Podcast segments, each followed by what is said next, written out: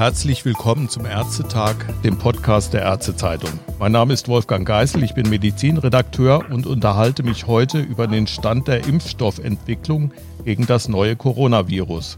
Und zwar mit Professor Zichotek, dem Präsidenten des zuständigen Paul-Ehrlich-Instituts. Herr Professor Zichotek, welche Arten von Impfstoffen werden gegen SARS-Coronavirus 2 entwickelt? Ich habe in der Frankfurter Allgemeinen Zeitung gelesen, es gibt weltweit 37 Projekte schon. Das kann ich bestätigen. Es handelt sich um etwa 35 bis 40 Projekte, die in Zusammenarbeit mit der WHO gesammelt wurden und über die wir eine gewisse Orientierung haben. Es sind alles Projekte, die im Wesentlichen basieren auf den Vorerfahrungen, die wir bei äh, frühen Entwicklungen von MERS-Coronavirus-Impfstoffen gesammelt haben. Und natürlich spielt auch eine Rolle, was wir gelernt haben bei dem ersten SARS-Ausbruch vor einem Jahrzehnt etwa. Die Impfstoffkonzepte, die momentan entwickelt werden, sind im Wesentlichen RNA, DNA-Impfstoffe, die ja auf dem Erbgut des Erregers, und zwar ungefährlichen Teilen, dessen basieren und zum anderen Vektorimpfstoffe. Warum? Der Hintergrund ist, wir wissen aufgrund der Vorarbeiten mit MERS-Coronavirus-Impfstoffen, welches das schützende Antigen sein sollte in diesen Impfstoffen, nämlich das Spike-Protein auf der Oberfläche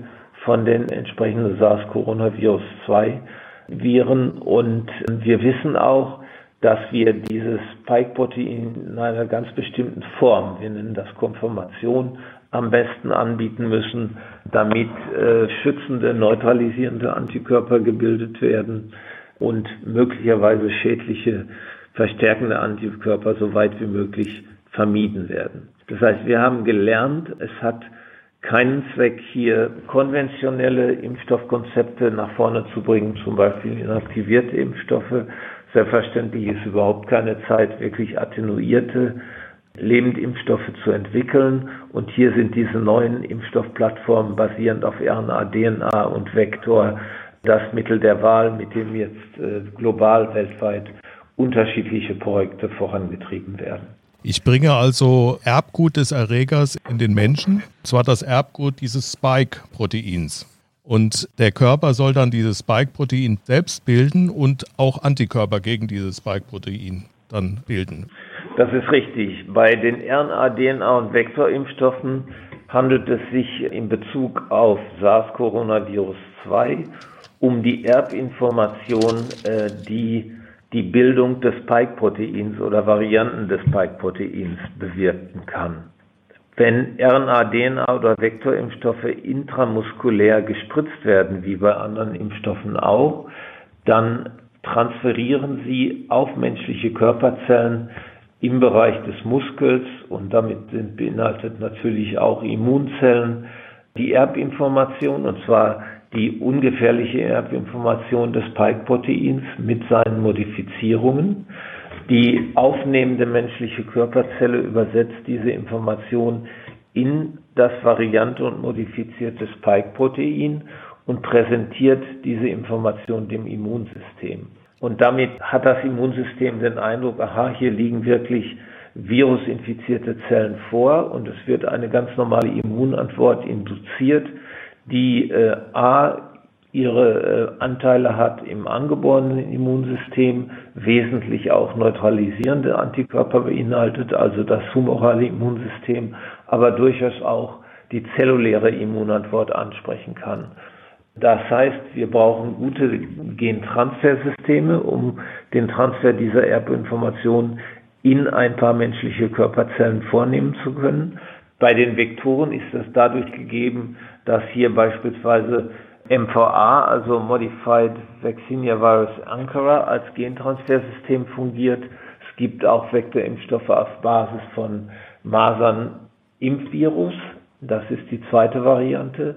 Bei den RNA- und DNA-Impfstoffen ist es so, dass sogenannte Transfektionsreagenzien, also Lipid-Nanopartikel benutzt werden, um die RNA und die DNA effizient in die menschlichen Körperzellen einzuschleusen. Es Könnte also reichen, dass man diese Erbinformation ganz nackt sozusagen in die Körperzellen transferiert.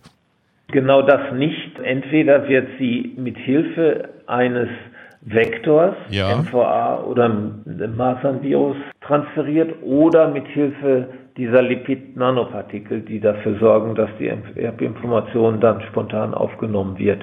Ganz ohne das ist der Transfer sehr ineffizient und würde nicht zu einer ausreichenden Immunantwort führen. Gibt es denn solche Impfstoffe schon? Diese Impfstoffe aus dem RNA-DNA-Bereich sind bisher nicht zugelassen, obwohl es mehrere Entwicklungen gegeben hat. In Bezug auf Vektorimpfstoffe haben wir ja die Erfahrung mit dem kürzlich auch in Europa zugelassenen Ebola-Impfstoff auf Basis des vesikulären Stomatitis-Virus, VSV der sehr erfolgreich und mit hoher Wirksamkeit klinisch geprüft werden konnte. Und wenn man so will, äh, ist der Dengue-Virus-Impfstoff sowas ähnliches, wo ja Erbinformation zusammengesetzt wird von verschiedenen Viren. Das heißt, ja, in Bezug auf Vektorimpfstoffe haben wir im Humanbereich bereits zugelassene Impfstoffe. In Bezug auf RNA- und DNA-Impfstoffe stehen wir hier bei mehreren Entwicklungen noch nicht im Bereich der Zulassung, aber durchaus bei fortgeschrittener Entwicklung. Und wir haben gerade auch in Zusammenarbeit mit der WHO von Seiten des Paul-Ehrlich-Instituts den Bereich der RNA- und DNA-Impfstoffe sehr eingehend besprochen, denn hier äh, fehlt es lange Zeit an der notwendigen Gentransfereffizienz, also der Überführung dieser Erbinformationen in die menschlichen Körperzellen.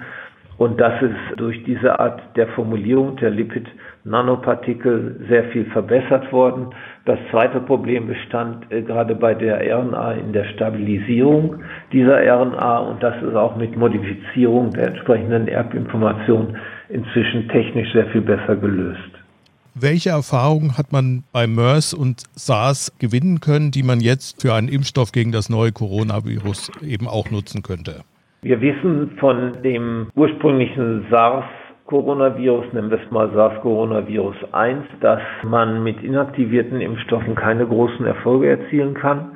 Das zweite, wir haben gelernt von anderen Erregern, dass eine bestimmte stabilisierte Konformation, also Form und Faltungsvariante des Spike-Proteins angeboten werden muss, um eine gute Immun Antwort äh, zu erzielen. Und wir haben beispielsweise auch am Paul-Ehrlich-Institut hier Forschungsprojekte, die sich mit der Eignung von Vektorimpfstoffen gegen Zika, MERS-Coronavirus und ähnliches befasst haben.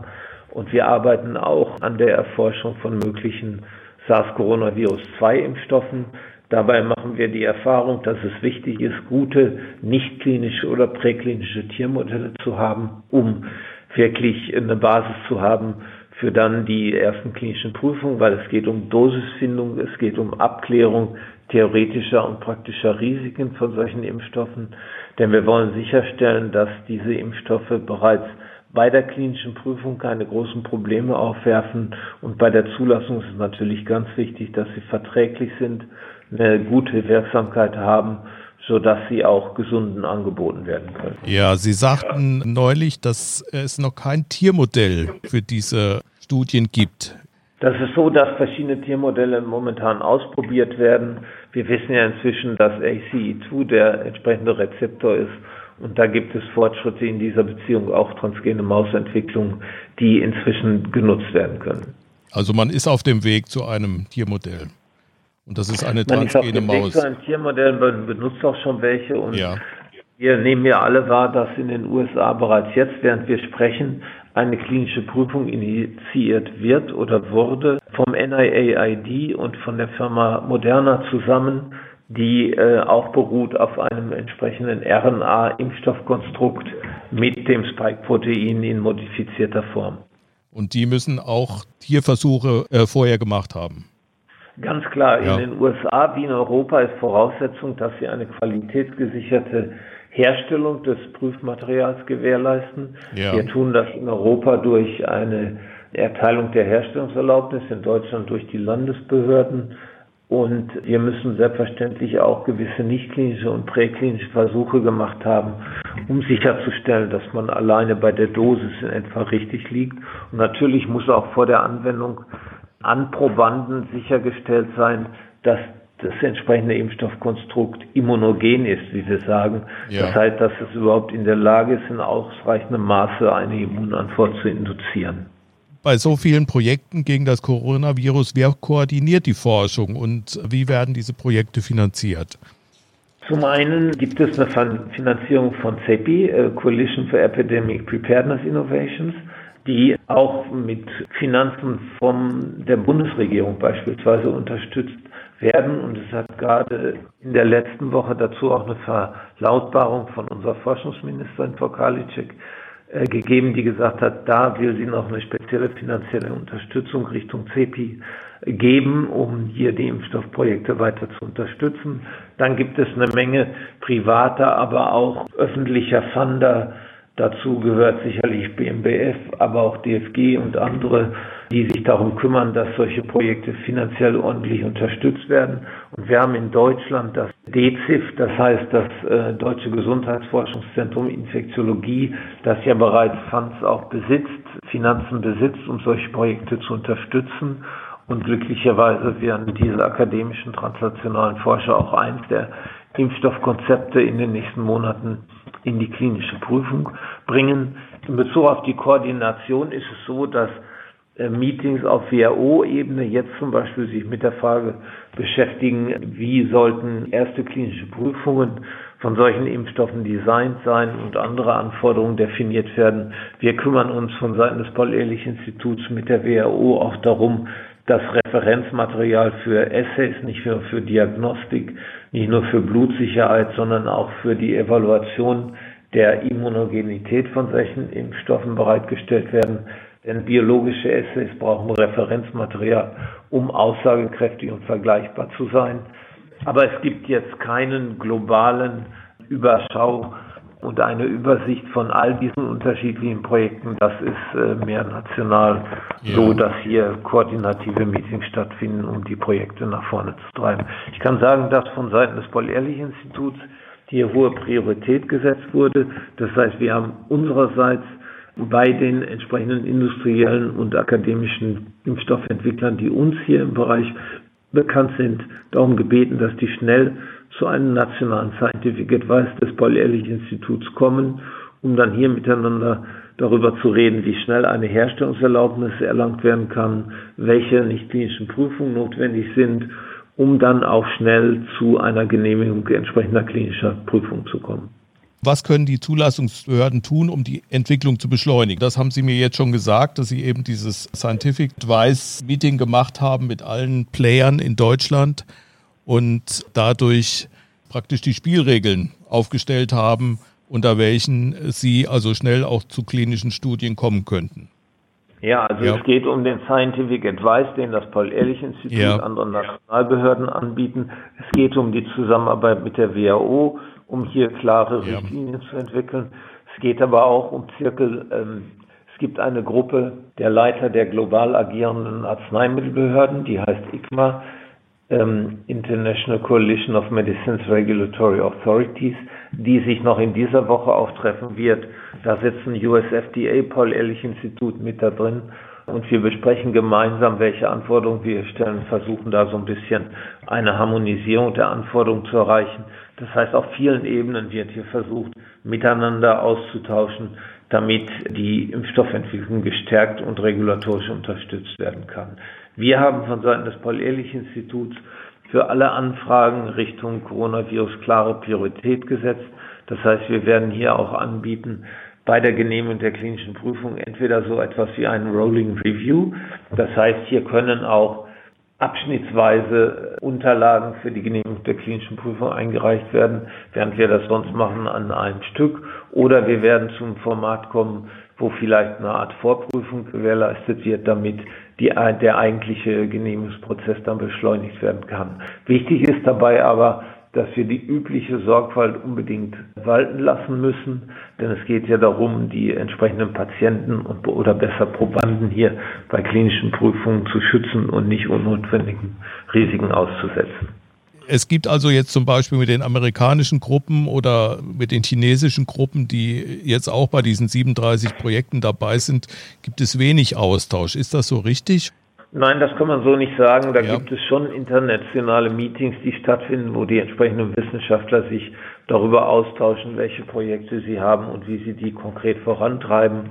Aber das ist wie in der Forschung üblich natürlich nicht so straff organisiert, dass es um hierarchische Systeme geht, sondern wie üblich ist das ein freier wissenschaftlicher Austausch, der aber bisher immer zu guten Ergebnissen geführt hat.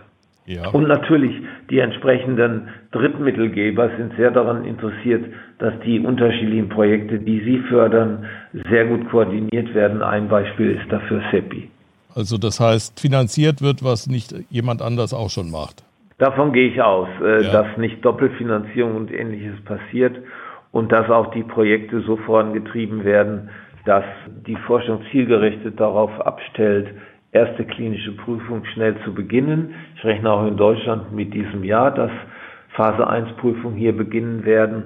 Und ich hatte ja schon geäußert, dass man sich vorstellen könnte, dass wenn diese klinischen Prüfungen gut ausgehen und die Ergebnisse positiv sind, wir vielleicht im nächsten Jahr schon dazu kommen, eine größere Anzahl von Probanden, vielleicht Tausende, vielleicht Zehntausende oder mehr in klinische Prüfungen einzubinden. Das hängt natürlich von den entsprechenden Industrieunternehmen ab und Biotechnologieunternehmen ab, aber dass im Rahmen solcher klinischen Prüfungen Impfstoff an gesunde Erwachsene verabreicht werden könnte. Möglicherweise können aber auch Arme der klinischen Prüfung vorgesehen werden, wo der Impfstoff getestet wird an Personen mit besonderem Risiko für einen schweren Krankheitsverlauf nach SARS-CoV-2-Infektion.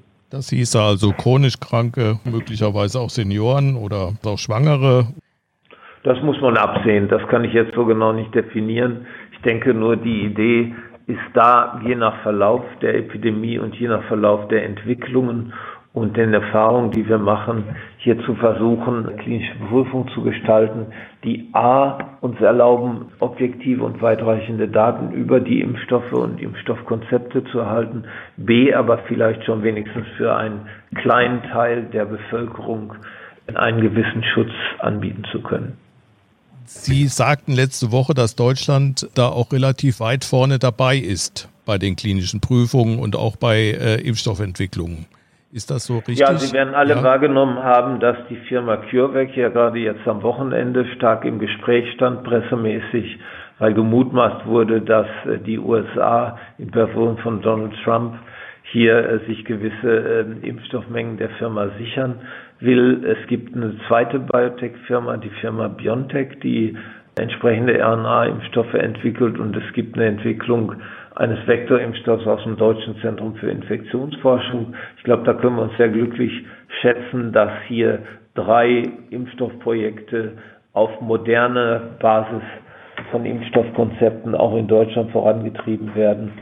Das ist, glaube ich, auch die politische Intention, hier Deutschland zu stärken im Sinne der Entwicklung, auch im Sinne der Herstellungsstätten, die wir dann in diesem Lande haben würden. Und die Herstellungsstätten, da, da setzen Sie dann auf die Unternehmen, wie Sanofi zum Beispiel oder GSK? Ich setze im Moment auf die Biotech-Unternehmen, die ich genannt ja. habe, CureVac und BioNTech. Aber natürlich wird sich ergeben, dass vielleicht auch größere Unternehmen einsteigen. Beispielsweise hat GSK seine Adjuvanztechnologie, ich glaube, bei den Entwicklungen von CEPI und in anderem Zusammenhang angeboten. Also ich nehme an, dass hier global agierende Impfstoffhersteller ebenfalls versuchen werden, sich zu integrieren und diese Entwicklung mit zu beschleunigen. Ich dachte nur daran, dass eben so kleine Biotech-Unternehmen vielleicht gar nicht die Möglichkeit haben, in großem Stil dann solche Impfstoffe herzustellen. Ja, das ist so, dass äh, zumindest diese Biotech-Unternehmen uns mitgeteilt haben, dass äh, die RNA-Technologie es erlaubt, in relativ kurzer Zeit relativ große Mengen Impfstoff und eine große Anzahl von Dosen herzustellen. Es ist von Hunderttausenden, vielleicht sogar einer Million die Rede. Das muss man mit Vorsicht behandeln, denn die entsprechenden Herstellungen müssen erst abgegradet und aufskaliert werden, um solche Mengen zu ergeben. Aber sicherlich werden sich die Unternehmen bemühen, das darzustellen. Ich kann aber auch nicht ausschließen, dass es jetzt mehr eine finanztechnische Frage, ob hier auch Unternehmen zusammenarbeiten werden, um ihre Expertise zu poolen, was natürlich wünschenswert wäre. Unser aller Ziel muss sein, möglichst schnell Daten über solche Impfstoffe zu erlangen.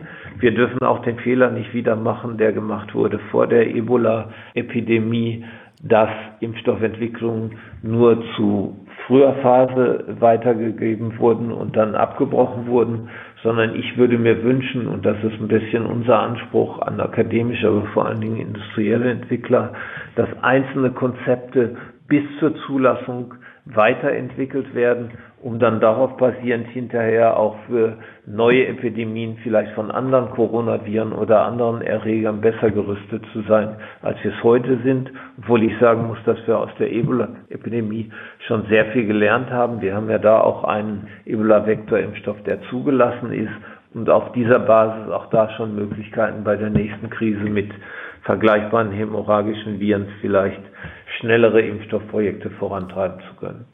Herr Professor Zichotek, zum Schluss würde ich Sie noch gerne bitten, uns zu sagen, welche Punkte dieser Thematik Ihnen jetzt ganz besonders wichtig sind.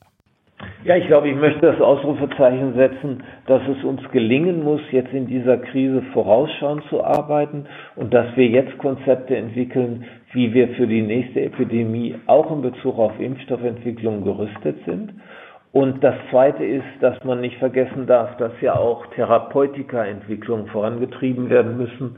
Ich glaube, die jetzige Verfahrensweise der Bundesregierung und vieler anderer äh, Staaten zielt ja darauf ab, ähm, die Kurve etwas breiter zu gestalten und damit Zeit zu gewinnen, auch in der Erprobung von Therapeutika, die ähm, von einem schweren Krankheitsverlauf Betroffenen dann helfen können. Da gibt es ja eine Beispiele für.